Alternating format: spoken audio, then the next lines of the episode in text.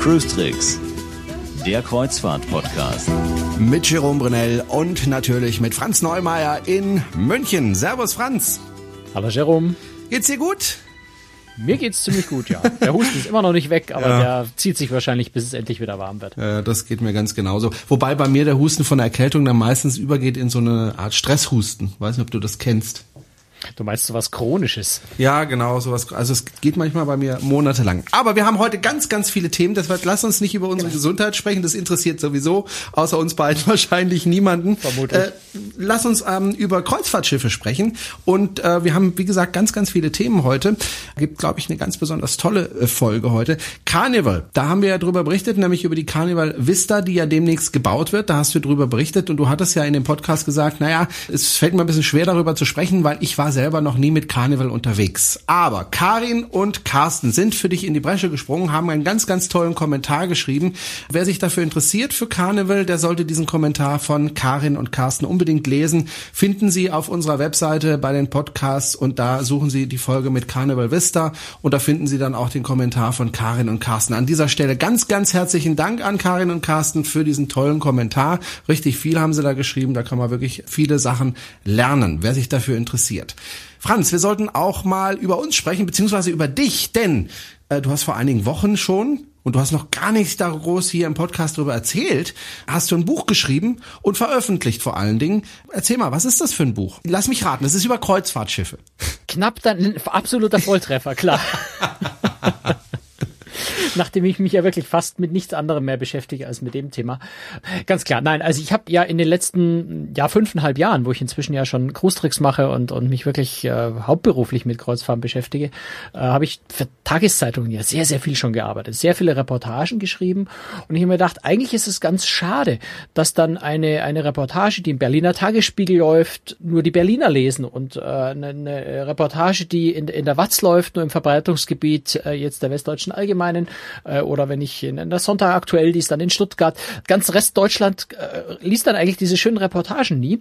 Und deswegen habe ich mir wirklich einfach mal meine, wie ich finde, also aus meiner Auswahl, äh, die besten Reportagen äh, zusammengepackt und tatsächlich in ein Buch gepackt und das wirklich geballt am Stück. Also da geht's äh, mit der Lostral in die Antarktis, da fahre ich mit der Feendamm um Kap Horn, genauso wie aber auch eine Reportage über die Oasis of the Seas zum Beispiel, eine Reportage über über über bisschen Backstage hinter den Kulissen in den Crewbereichen, Blick rein oder auch in die Küchen, in die Lagerräume ist eine Geschichte dabei. Äh, es ist was dabei über Singlereisen auf Kreuzfahrt. Ich bin mit der Europa zum Beispiel in der, im Mittelmeer unterwegs gewesen, der Starflyer im Panama-Kanal. Also wirklich eine ganz ganz breite Bandbreite an, an Reportagen, an Themen, an Fahrgebieten, an Schiffstypen, auch Fluss am Mississippi, auf der Rhone und Saône, äh, auf der Elbe.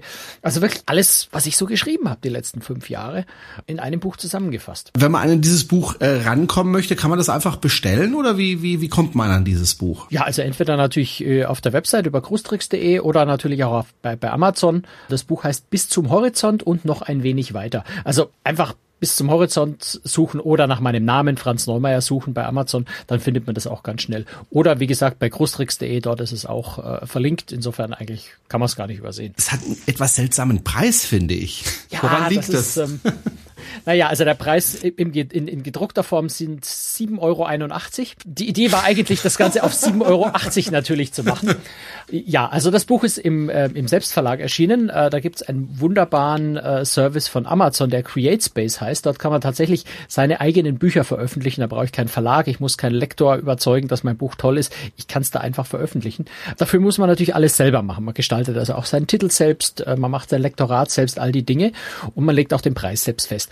Und nachdem es in der EU seit neuestem eine äh, Regelung gibt für Verkäufe von Dingen im Internet, für die Mehrwertsteuer, die ist neu, die Regelung seit 1. Januar, gilt immer die Mehrwertsteuer des Landes, in dem der Käufer sitzt. Was also dazu führt, dass ich natürlich, wenn ich das bei CreateSpace einstelle, das Buch, den Preis ohne Mehrwertsteuer angebe und Amazon dann eben je nach Land, wo das Buch verkauft wird, die Mehrwertsteuer draufschlägt.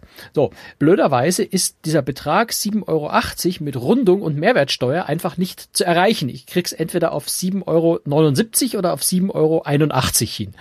Ja, also habe ich dann gesagt, auf den einen Cent will ich nicht verzichten und bin bei 7,81 Euro gelandet. okay. Ähm, wem das zu teuer ist, der kriegt es natürlich auch als E-Book. Da ist es ein Stück billiger, ich glaube 3,99. Ah ja, als E-Book kriegt man das also auch. Ja.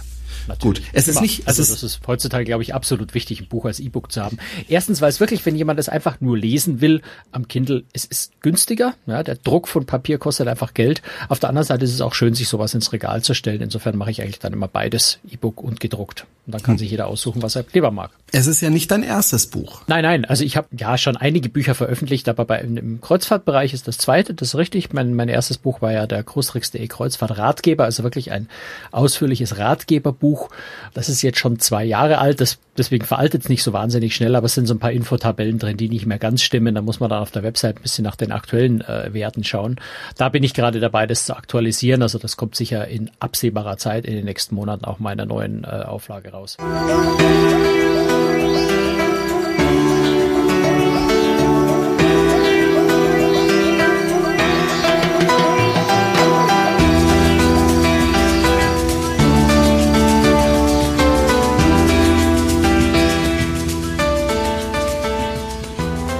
soll ich auch mal ein Buch veröffentlichen. Ich habe nur irgendwie noch kein Thema gefunden. Und da wird man doch reich, oder? Mit so einem Buch, Franz. Naja, nicht wirklich. Vor allem darfst du den Arbeitsaufwand ja nicht unterschätzen. Ja. So ein Buch, selbst wenn es auch nur 160 Seiten oder so hat, es ist schon ein ziemlicher Aufwand, das zu schreiben, wenn es ordentlich werden soll, zu strukturieren. Du musst es gestalten, du musst einen hm. Titel dafür machen der Aufwand ist schon ziemlich groß. Insofern, nee, als, als Buchautor reich werden ist ziemlich schwierig. Schade. Gut, wir kommen zum nächsten Thema. Ich habe gesagt, heute gibt's ganz, ganz viele Themen und jetzt kommen wir ja zu einem nicht so ganz erfreulichen Thema, zumindest äh, wenn man das in Beziehung setzt zu Kreuzfahrten. Da spricht man natürlich ungern über Unfälle, aber sie kommen vor, so wie auch bei der Costa Concordia und da gibt's Neues, nämlich der Kapitän Schettino ist inzwischen verurteilt worden zu 16 Jahren Haft Franz, wir wollen kurz darüber sprechen. Äh, wir waren ja beide nicht dabei, deswegen müssen wir uns natürlich an dem orientieren, was, was wir wissen. 16 äh, Jahre, findest du das jetzt, und das frage ich jetzt dich nicht als Journalisten, sondern einfach als Menschen, findest du 16 Jahre, findest du das angemessen? Ja, es ist, echt schwierig zu sagen, was ist angemessen. Ich, ich glaube schon, dass es eine sehr hohe Strafe ist, die er wahrscheinlich auch verdient hat.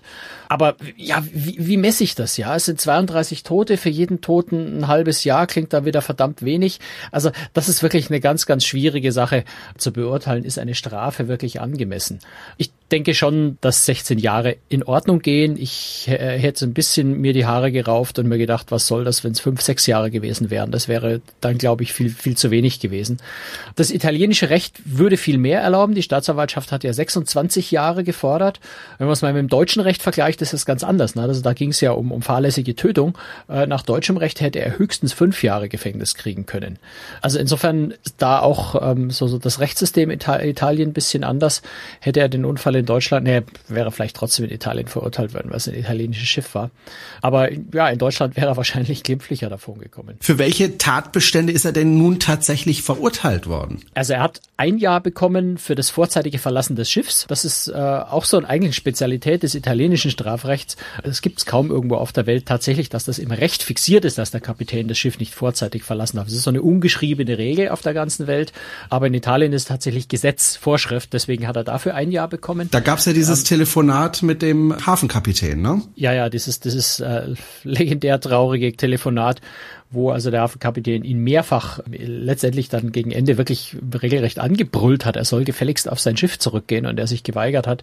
Aber da war er sowieso schon runter, also da war die Sache eh schon passiert. Ne? Dann hat er fünf Jahre für den Unfall als solchen bekommen und zehn Jahre für fahrlässige Tötung eben dieser 32 Menschen, die dabei ums Leben gekommen sind. Dazu hat er noch fünf Jahre Berufsverbot bekommen, wobei ich glaube, dass das äh, eh eher so eine so eine theoretisch rhetorische Geschichte mhm. ist, weil ich mir ich persönlich mir nicht vorstellen kann, dass irgendjemand Francesco Schettino nochmal das Kommando eines Schiffs anvertraut.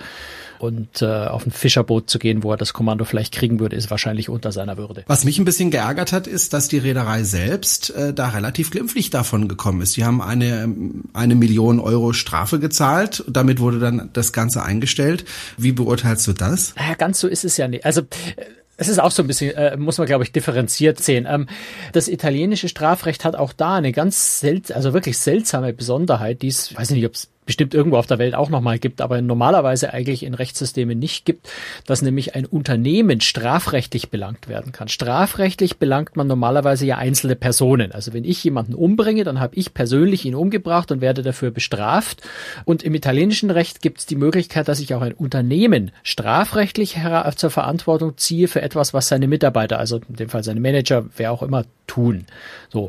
Und gleichzeitig gibt es da aber eben auch die Möglichkeit, sich aus so einem Strafverfahren als Unternehmen herauszukaufen mit einer Art Deal. Die Maximalsumme, die da verlangt werden oder bezahlt werden kann, ist eine Million. Und genau das hat Costa da getan. Das heißt, sie haben sich also aus, als Unternehmen aus der strafrechtlichen Verfolgung rausgezogen durch diesen Deal, indem sie diese eine Million bezahlt haben. Trotzdem hatte ja die Staatsanwaltschaft auch gegen einzelne Manager, gegen einzelne Mitarbeiter der Reederei, ich glaube am Anfang gegen zwölf und dann ist es auf zehn reduziert worden oder sowas, tatsächlich strafrechtlich ja auch gegen Einzelpersonen noch ermittelt und äh, gegen mit den meisten, äh, eben mit Ausnahme von Schettino, sind dann ja auch Deals gemacht worden, wobei die Leute ja auch tatsächlich in Haft gegangen sind. Also es ist äh, der Staffkapitän ist für 23 Monate ins Gefängnis gegangen, äh, der Hotelmanager für 30 Monate, eine eine Offiziere nochmal für 18 Monate. Äh, auch der Steuermann hat hat 20 Monate Haft bekommen. Ich bin mir nicht sicher, ob der ob der die Haft jemals angetreten hat, weil ich glaube, der ist irgendwann geflüchtet. Weiß ich aber nicht genau, kann ich mich nicht genau erinnern. Also es sind ein paar Menschen zusätzlich äh, Verantwortliche tatsächlich ja auch zumindest für eine relativ kurze Zeit ins Gefängnis gegangen. Damit damit war aber die strafrechtliche äh, Geschichte eben abgeschlossen, mit Ausnahme des Schettino-Prozesses, der dann ja tatsächlich durchgezogen wurde, ähm, weil sich die Staatsanwaltschaft da, glaube ich, nachvollziehbarerweise nicht auf einen Deal eingelassen hat, sondern das wirklich durchexerzieren wollte. Und was jetzt natürlich noch nachkommt, da jetzt geht's um, um, um Schadenersatz. Teile, auch da schon wieder so eine komische Besonderheit des italienischen Rechts, ist tatsächlich im Rahmen dieses Strafverfahrens gleichzeitig auch über Schadenersatz entschieden worden, sodass jetzt Costa und Kapitän gemeinsam tatsächlich auch relativ hohe äh, Summen nochmal an Schadenersatz zahlen müssen. 1,5 Millionen ans Umweltministerium, eine Million an den Ministerpräsidenten oder Ministerrat, Ministerratspräsidium, so eine Behörde, die, die äh, dem Ministerpräsidenten Ministerpräsidenten zuarbeitet in Italien. 300.000 Euro an die Gemeinde Giglio, 30.000 äh, Euro an, an diverse Nebenkläger, unter anderem Opferangehörige. Also das jetzt allein nur in dem Verfahren und dann kommen vor allem aus den USA äh, nochmal Schadenersatzklagen hinterher. Also das ist noch nicht ganz klar, wie teuer Costa die ganze Geschichte am Ende dann zu stehen kommt. Äh, insofern kann man es jetzt noch schwierig beurteilen. Der ganze Imageverlust, also es ist natürlich für Costa schon ganz viel in Schaden entstanden und Costa Costa hat natürlich äh, schon auch viel leiden müssen. Ob ausreichend, äh, möchte ich jetzt mal unbeurteilt lassen. Warum musste eigentlich der Hotelmanager ins Gefängnis? Der hat ja mit der Steuerung des Schiffes erstmal gar nichts zu tun. Wir haben ja letzte Woche äh, über oder vorletzte Woche über einen Hotelmanager Manager gesprochen. Die genauen Ermittlungszusammenhänge kenne ich da nicht. Also ich weiß nicht, warum äh, gegen den äh, Hoteldirektor ermittelt wurde und warum er letztendlich dann ähm, mit einem Deal tatsächlich auch ein bisschen ins Gefängnis musste. Äh, keine Ahnung. Also ich weiß nicht, ob es die auf Englisch gibt oder ob es das auch nur auf Italienisch Italienisch irgendwo gibt, diese Unterlagen, das, das äh, entzieht sich meiner Kenntnis, das weiß hm. ich einfach nicht. Letzte Frage zu diesem Thema, die ich dir stellen möchte. Und jetzt fühle ich bitte nicht als Journalist angesprochen, sondern als jemand, der sehr viel auf Kreuzfahrtschiffen unterwegs ist und war. Dieses Manöver, was Schettino da gefahren hat, also an dieser Insel extrem knapp vorbeigefahren. Hast du sowas selber schon mal beobachtet, dass Schiffe das machen, dass sie die Route verlassen, um solche Sachen zu machen? Oder war das eine absolute Ausnahme? Naja, als Passagier kriegst du das ja im Zweifel nicht unbedingt mit, ob der Kapitän gerade auf seiner vorgeplanten Route fährt oder nicht. Insofern schwer zu sagen. Ich, ich denke, dass ich das selber so noch nicht gesehen habe. Aber diese Grüßaktion, die war durchaus nicht unüblich damals. Also das, das hat man von, von vielen Stellen immer wieder gehört, dass das schon immer wieder mal gemacht wurde und auch von anderen Reedereien immer wieder mal gemacht wurde. Insofern war es jetzt nichts völlig Ungewöhnliches und sicher kein totaler Ausreißer und völliger Aussetzer des Kapitäns an diesem einen speziellen Tag, äh, sondern es war schon nicht ganz unüblich. Gut, dann hoffen wir mal, dass die Reedereien und auch die Kapitäne, die auf den Schiffen unterwegs sind, aus diesem Unfall lernen Und da ist ne? tatsächlich sehr viel gelernt worden. Gerade was Routenführung angeht, ist bei vielen Reedereien sehr, sehr viel getan. Manche hatten vorher auch schon recht strenge Regeln. Aber da wird tatsächlich äh, inzwischen wesentlich konsequenter gearbeitet. Da werden Routen vorgeplant, müssen auch Routen vorgeplant werden. Wenn von der Route abgewichen werden soll, muss eine Genehmigung von der Zentrale eingeholt werden. Also da gibt's inzwischen doch wesentlich striktere Verfahren, die, ja, die sowas einfach ausschließen sollen für die Zukunft. Schön, dass die Reedereien aus diesem Unfall gelernt haben. Schade, dass dafür erstmal 32 Menschen sterben mussten. Darauf hätte man eigentlich verzichten können. Das hätte man vermeiden können, oder Franz? Das hätte man unbedingt vermeiden müssen. Andererseits, wenn man in die Vergangenheit schaut, äh, ist tatsächlich Schiffssicherheit immer dann, äh, hat immer dann einen großen, großen Fortschritt gemacht, wenn tatsächlich schlimmere Unfälle passiert sind. Und äh, das, was wir heute an internationalen Vorschriften haben, gerade dieses SOLAS, Safety of Life at Sea, ist damals nach dem Untergang der Titanic entstanden. Eine, eine fürchterliche Katastrophe, die insofern, soweit man das überhaupt sagen kann, ihr Gutes hatte, dass eben sehr harte Konsequenzen daraus gezogen wurden und die Regeln verschärft wurden. Und das passiert tatsächlich leider, und das wäre ein Wunsch für die Zukunft, dass die Reedereien das vielleicht früher merken, die Industrie das früher merkt und nicht Katastrophen braucht, um Probleme zu festzustellen, sondern dass man es vielleicht auch ohne eine große Katastrophe feststellt, dass man Regeln an bestimmten Punkten verändern muss, weil sie nicht funktionieren. Das äh, kann man sich sicher für die Zukunft wünschen.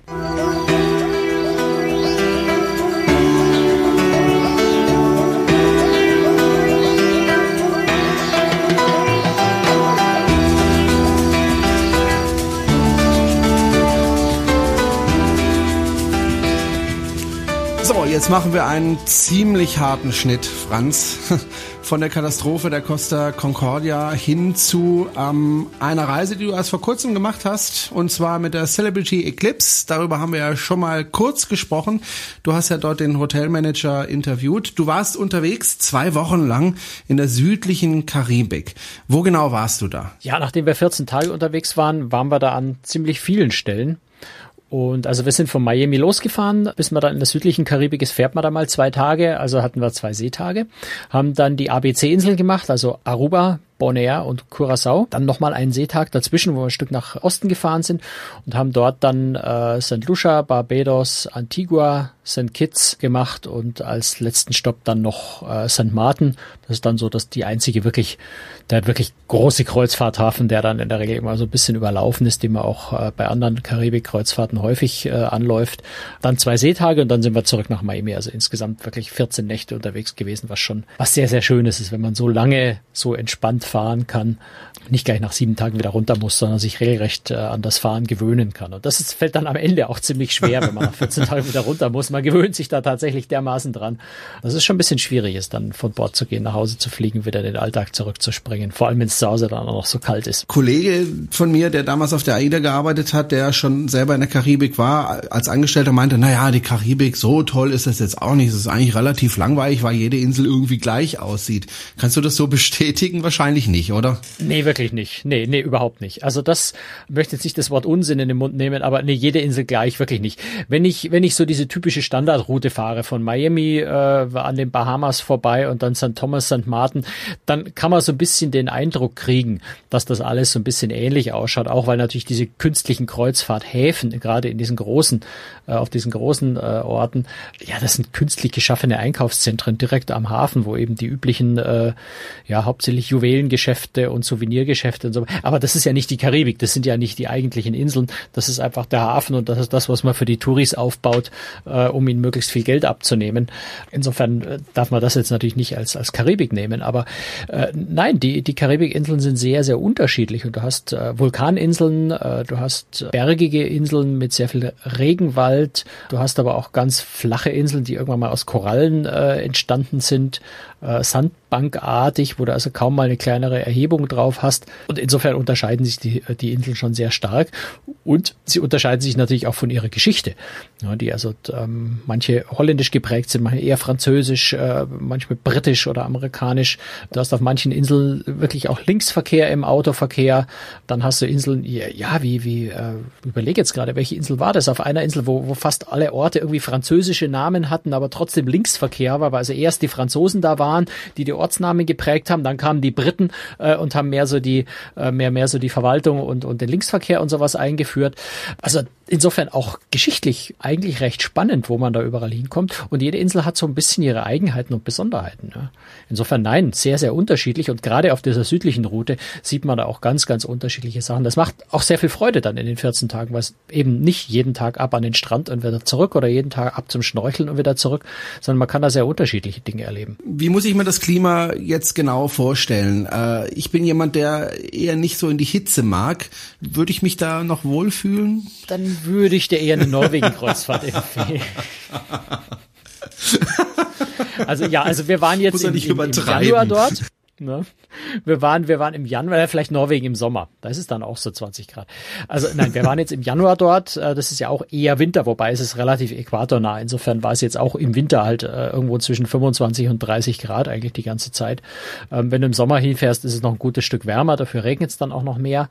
Aber es ist jetzt kein Fahrgebiet, wo, wo man sich äh, mal an der kühlen Morgenluft laben könnte oder sowas. Es ist schon, es ist schon schön warm. Ich mag das eigentlich sehr.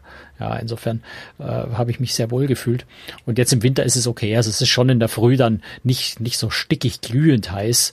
Ähm, und wenn da noch ein bisschen Wind dazu kommt, wir hatten die ganze Zeit ziemlich viel Wind, hatten immer wieder auch kräftige Regengüsse, allerdings schöne Warme. Das ist nicht so, wie wenn es bei uns regnet, dass man gleich erfriert, sondern äh, das kann man schon gut ertragen, den Regen. Aber um die Jahreszeit fand ich es jetzt sehr angenehm. Äh, wenn du im Sommer hinfährst, ja, zum einen regnet es natürlich mehr, zum anderen kann es dann einfach schon mal 35 Grad werden. Die Sonne brennt dann schon ziemlich gnadenlos runter. Und das macht dann keinen ganz so großen Spaß mehr. Aber ist auch so ein bisschen Geschmackssache. Wenn man in Europa mit dem Schiff unterwegs ist, dann fährt man ja meistens von einer Stadt zur nächsten, also sich Barcelona und dann nach Palma de Mallorca und so weiter. Wie ist das in der Karibik? Da gibt's ja eigentlich nicht diese Riesenstädte, oder? Nee, gar nicht. Also das sind natürlich kleine Orte. Die Häfen, ja, die meisten Häfen, wo wir jetzt waren, sind tatsächlich legen direkt an einem, an einem kleinen Ort tatsächlich auch an da ist nicht so unglaublich viel. Du hast halt vielleicht ein paar Kolonialbauten. Wenn man ein bisschen abseits mit dem Bus oder mit dem Taxi äh, irgendwo hinfährt oder mit dem Mietwagen irgendwo hinfährt, hast du vielleicht noch ähm, irgendwelche alten Plantagenhäuser, die man besichtigen kann, sowas. Aber es sind natürlich keine Großstädte. Du findest da nicht nichts, was aussieht wie Miami oder Frankfurt oder so. Also liebenswerte kleine Städtchen mit, mit gemütlichen kleinen Märkten, äh, hübschen Stränden. Das ist das, was man sich eher vorstellen muss. So. Da fahren ja doch ziemlich große amerikanische Schiffe, die diese Inseln ansteuern.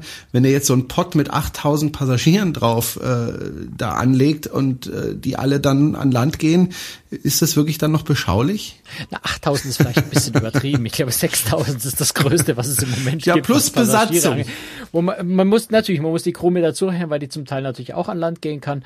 Das hast du, naja, in so Orten wie St. Martin auf den Bahamas, aber da, wo wir waren, in der Regel nicht. Also Antigua ist so ein Ort, der tatsächlich, also St. John's auf Antigua, wo tatsächlich inzwischen auch immer mehr Schiffe hinfahren, wo auch viele gleichzeitig anlegen und auch größere Schiffe hinfahren, die ganz großen noch nicht. Aber die südliche Karibik ist da eher so ein bisschen, sag ich mal, noch abgelegen. Da fahren die ganz großen nicht unbedingt hin.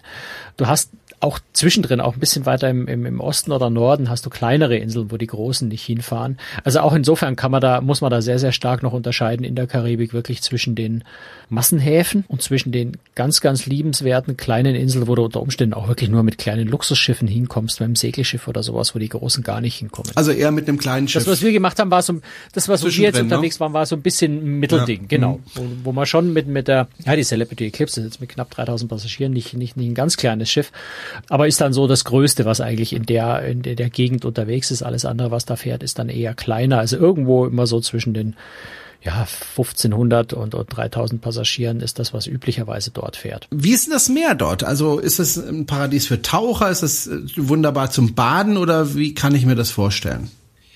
Also du bist, wie ich auch schon gesagt habe, äh, ziemlich nah am Äquator. Insofern schön warmes Wasser. Mm. Ja, das macht richtig Spaß. Äh, ist unterschiedlich. Also wir hatten dann auch äh, an einem Tag war es, ja, es ist immer noch schön warm im Vergleich zu einem See in Deutschland, selbst im Sommer.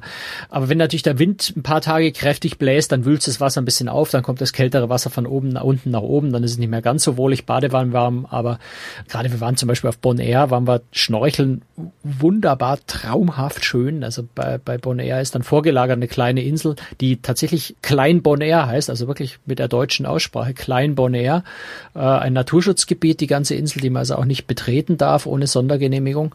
Da kann man zum Schnorcheln rüberfahren ein, ein wunderschönes, traumhaftes Riff, äh, was dann relativ steil abfällt. Also das tollste Schnorchelrevier, was ich bis jetzt gesehen habe, und ich glaube auch in der ganzen Karibik, äh, eins der schönsten Ecken. Wo man eben auch als Schnorchler, nicht nur, nicht nur wenn man mit Flaschen taucht, sondern wirklich schon als äh, Schnorchler äh, unglaublich viele schöne Sachen, Fische, auch Schildkröten. Wir haben jetzt keine gesehen, aber die gibt's dort, kommen da häufig vor. Äh, Schildkröten, Delfine, sowas an, äh, sehen kann. Und das ist schon sehr schön, gerade wenn dann das Wasser einfach auch mal so 26, 27, 28 Grad hat, äh, macht sehr viel Freude. Hm. Aber weil du sagst, ist, du hast, du hast es wirklich sehr unterschiedlich. Bonaire ist jetzt eine ganz, eine ganz flache Insel, eben eher aus, aus Korallen entstanden, wo du, wo du kaum eine Erhebung drauf hast. Curacao, Aruba ganz ähnlich, also die ABC-Inseln sind da ähnlich. Curacao mit wunder, wunderschönen Stränden, äh, auch eine, einer der wenigen Stellen in der Karibik, äh, wo die, wo die Altstadt von Willemstad äh, UNESCO Weltkulturerbe ist, also sehr, sehr schön auch äh, zum Anschauen. Aruba eine tolle Insel, wo man sowohl an Strand gehen kann, wie auch äh, schnorcheln kann, tauchen kann. Aruba ist fürs Tauchen wohl sehr schön. Da kann ich jetzt nicht aus eigener Erfahrung mitreden, weil ich keinen Tauchschein habe. Würde ich gerne mal machen, habe irgendwie die Zeit bis jetzt nicht gefunden und hatte auch nie so recht die Lust, hier im Schwimmbad sowas zu machen. Muss ich aber irgendwann mal machen. Aruba dann eine sehr, sehr wilde Insel, wo wir eine, äh, eine Jeep-Tour gemacht haben, die sehr empfehlenswert ist, die sehr viel Spaß macht, weil man einfach ein bisschen rumkommt auf der Insel, sehr viel sieht. Ganz äh, schroffe Felsformationen äh, von der Atlantikküste her brechen wirklich die Wellen äh, gegen diese Insel ran. Das Wasser spritzt hoch an diesem Strand. Also da kann man dann nicht mehr ins Wasser gehen. Wäre, wär, glaube ich, ein bisschen gefährlich. Aber es ist ein ziemliches Schauspiel, diese Brecher dann gegen die Küste knallen zu sehen. Das also ABC, ja, flach eben.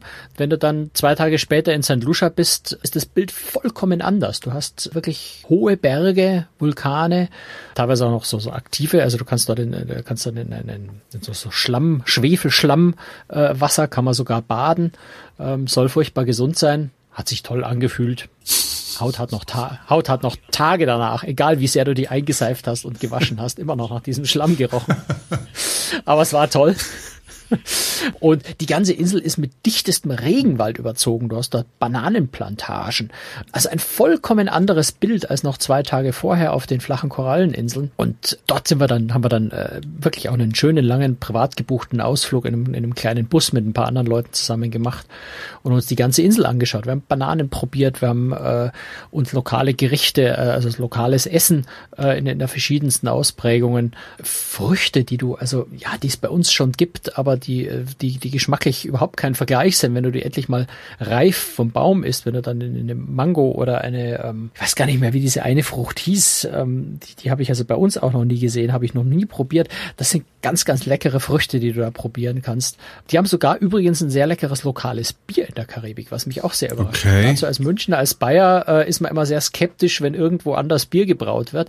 Aber das ist wirklich gut, was die da haben. Und insofern, also auch, auch kulinarisch, was sehr Leckeres da. Wenn man jetzt in die Karibik fährt, so wie du, muss man sich da vorher impfen gegen irgendwelche Krankheiten oder kann man einfach runterfliegen? Nee, du brauchst, also äh, Hepatitis äh, ist immer sinnvoll. Das ist aber, glaube ich, wenn man heutzutage auf Reisen geht, generell überall äh, einfach empfehlenswert.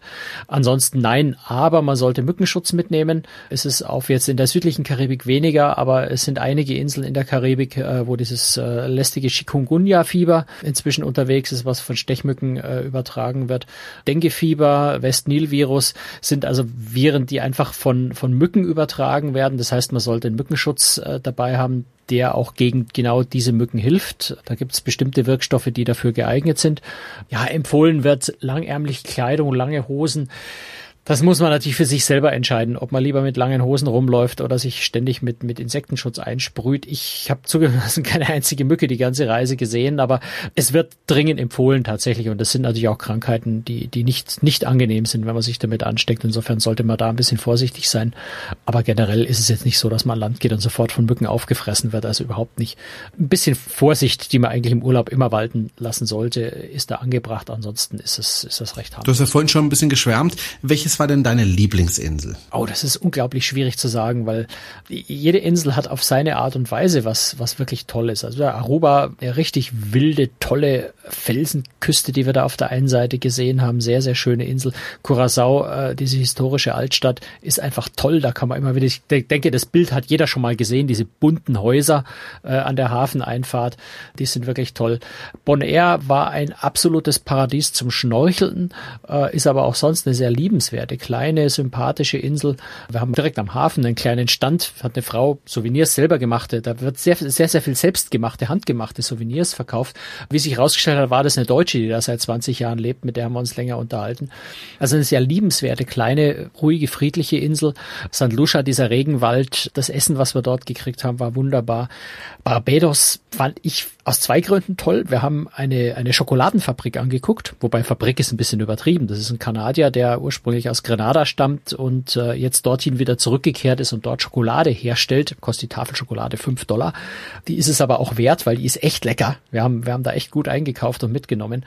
Da kann man eine Führung machen bei ihm äh, in seiner Manufaktur. Der erklärt einem, dass wir waren nur wir zwei. Also der hat uns wirklich uns beide über eine Stunde lang seine ganze Produktion und all das erklärt. Das war ganz spannend. Und danach sind wir noch zur, äh, zur ältesten Rumfabrik der Kabine, äh, der, der, der Kabine, zur ältesten Rumfabrik der Karibik weitergelaufen und haben dort eine Tour gemacht, äh, uns die Rumherstellung, die Geschichte des Rums äh, in, in äh, der Karibik erklären lassen. In Antigua sind wir mit einem mit einem ziemlich schnellen Motorboot vom, vom Wasser aus haben wir uns die Insel angeschaut. Unglaublich schöne Strände, Ferienressorts von, von ganz, ganz teuren Hotelketten, die dort sind. Wunderschön. Eine, eine ganz, eine Stelle, wo der Atlantik in die Karibische See übergeht, eine natürliche Brücke mit so, wo das, wo das Wasser quasi unter dieser Steinbrücke durchschwappt, dahinter so ein kleiner Pool, wo man auch tatsächlich dann äh, hinschwimmen und, und reintauchen kann. Sehr viel Wunder, äh, sehr, sehr, sehr, sehr viel schöne Natur, Mangrovenwälder, die wir da angeschaut. Also es hat jede Insel hat irgendwie ihren, ihren eigenen speziellen Reiz. Von daher ist es ganz schwierig zu sagen, welche war die schönste. Was mich selber tatsächlich am meisten beeindruckt hat, war tatsächlich das Schnorcheln auf, auf Bonaire. Das war einfach nur traumhaft schön. Du warst ja auf dem Schiff unterwegs, du hast den äh, Hotelmanager interviewt, diesen holländischen, dessen Namen ich gerade jetzt wieder vergessen habe, aber du Mark Zeller. Bitte? Mark genau, Zeller. Mark Zeller. Und du hast ihm auch damals die Frage gestellt, was denn seine Lieblingsinsel ist. Seine, genau, das ist die Frage, die du mir immer aufträgst, ja. die ich immer unbedingt stellen ja. muss, ist. Und seine Antwort war deutlich kürzer als deine jetzt gerade. Ja, okay. Ich mag äh, Bonaire sehr gerne. Wie gestern bin ich, das ist das erste Mal diesen Kontakt, als ich auf, auf dem Schiff gewesen bin, äh, war ich tauchen gegangen. Sehr schön. Ich mag sehr gerne auch Aruba, Curaçao, St. Martin. Nicht, weil ich ein Holländer bin. Aber das sind sehr schöne Inseln. Ja. das ist im Übrigen natürlich auch äh, was ganz Faszinierendes, dass man dann auf Inseln kommt, die ja, die tatsächlich sehr europäisch organisiert sind. Also man kommt sich fast zum, ja, das ist blöd zu sagen, man kommt sich vor wie in Holland, aber es, es, es hat so ein bisschen auch ein Zuhausegefühl, ja. Und was das Schöne an den Inseln ist, wenn einem die gut gefallen, die haben eine hervorragende Fluganbindung nach Europa. Also von Amsterdam kann man wirklich im Direktflug äh, nach äh, nach Curaçao fliegen. Da, da fliegt jeden Tag eine 747 von äh, von äh, Amsterdam nach Curacao. Insofern, wenn es einem dort gut gefällt, kann man auch relativ einfach für einen normalen Urlaub wieder zurückkehren. Kostet aber wahrscheinlich ordentlich, oder? Flüge in die Karibik sind nicht günstig, oder? Äh, äh jein, also ich, ich weiß gar nicht, ob der, ob der holländische Staat da irgendwelche Zuschüsse oder was zahlt, aber äh, da wird Wert drauf gelegt natürlich, dass die äh, quasi ehemaligen Kolonien, dass die gut angebunden sind. Und nein, das sind Flüge, die, die sind jetzt nicht so unsinnig teuer. Wenn man die zu einer vernünftigen Zeit bucht, dann kosten die auch nicht mehr als ein Flug in die USA. Okay. Aber ich, mir fällt gerade ein, dass ich vorhin wirklich noch eine Insel echt unterschlagen habe, die, äh, die es nicht verdient hat, unterschlagen zu werden. Und das ist St. Kitts.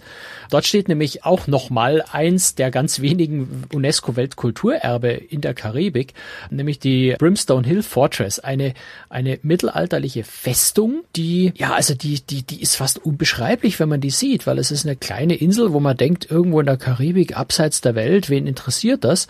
Und da steht eine gewaltige, eine riesengroße Festungsanlage, die noch relativ gut erhalten ist. Da stehen alte Kanonen. Man kann also, da steht das oben auf einem Berg. Man fährt da ziemlich weit hoch. Auch die Fahrt da hoch ist sehr, sehr abenteuerlich, weil der Weg sehr, sehr eng und sehr schmal ist. Die Einfahrt in die Festung rein ist, glaube ich, ungefähr 15 Zentimeter breiter als der Bus und liegt an einer engen Kurve. Also mit dem Bus durch den Festungseingang durchzufahren ist ein Abenteuer für sich.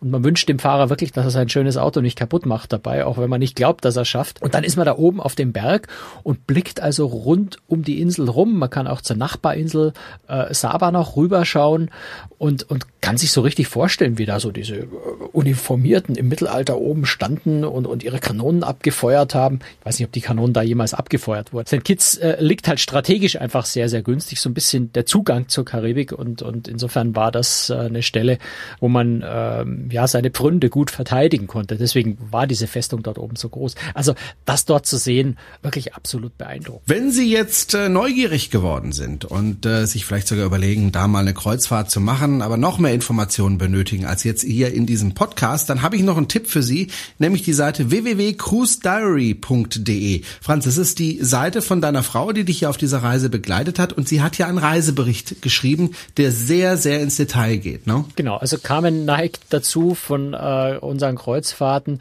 wirklich sehr äußerst detaillierte, ausführliche Reiseberichte zu schreiben, die aber vor allem einfach den Vorteil haben, dass natürlich auch alle Informationen, alle Tipps drinstehen, wie man vom Hafen irgendwo hinkommt, welche äh, Touranbieter es gibt, welchen Touranbieter wir genommen haben und wie wir den gefunden haben und so weiter. Also da beschreibt sie das ganz, ganz ausführlich und ganz, ganz detailliert. Also cruisediary.de, da sind noch ein paar andere äh, Reiseberichte natürlich da, aber der aktuellste ist der äh, tatsächlich von der Celebrity Eclipse. Und wer es, jetzt mache ich noch ein bisschen Werbung, das muss auch ja. sein, wer das Ganze nicht auf der Website lesen will, sondern das bequem am Laptop oder, oder am E-Book-Reader mitnehmen will,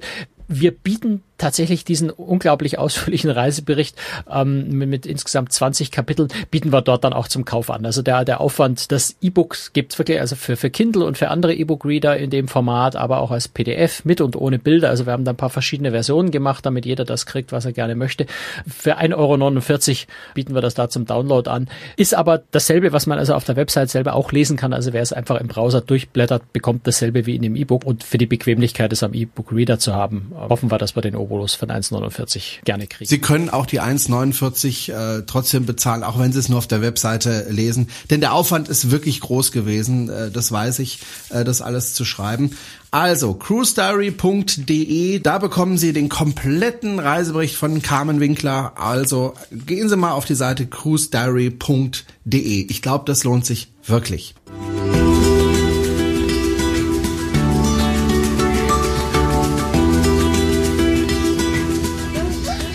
Das war's auch schon wieder. Das war die Folge Menschenskind. Folge 2 oder 93? 92. 92. Folge 92.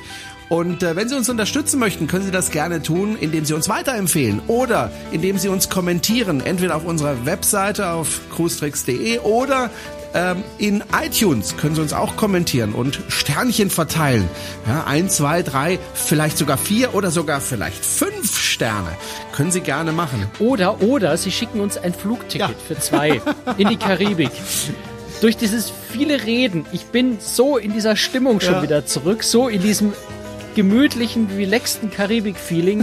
äh, da kommt echt die Sehnsucht ja. auf. Also das ist und hart. ich war ja noch nie da, also ich würde dann gerne mitfliegen, ne, Franz? Deine Frau bleibt dann diesmal zu Hause und wir zwei fliegen darunter. Ja, die hat ja bestimmt keinen Urlaub mehr, oder? genau. Obwohl das neue Jahr hat gerade angefangen, sie hätte jetzt wieder, aber ist schon verplant. Oder Sie spenden ein bisschen Geld an uns, auch das können Sie tun. Dann können wir davon auch mal ein Ticket kaufen. Wer weiß.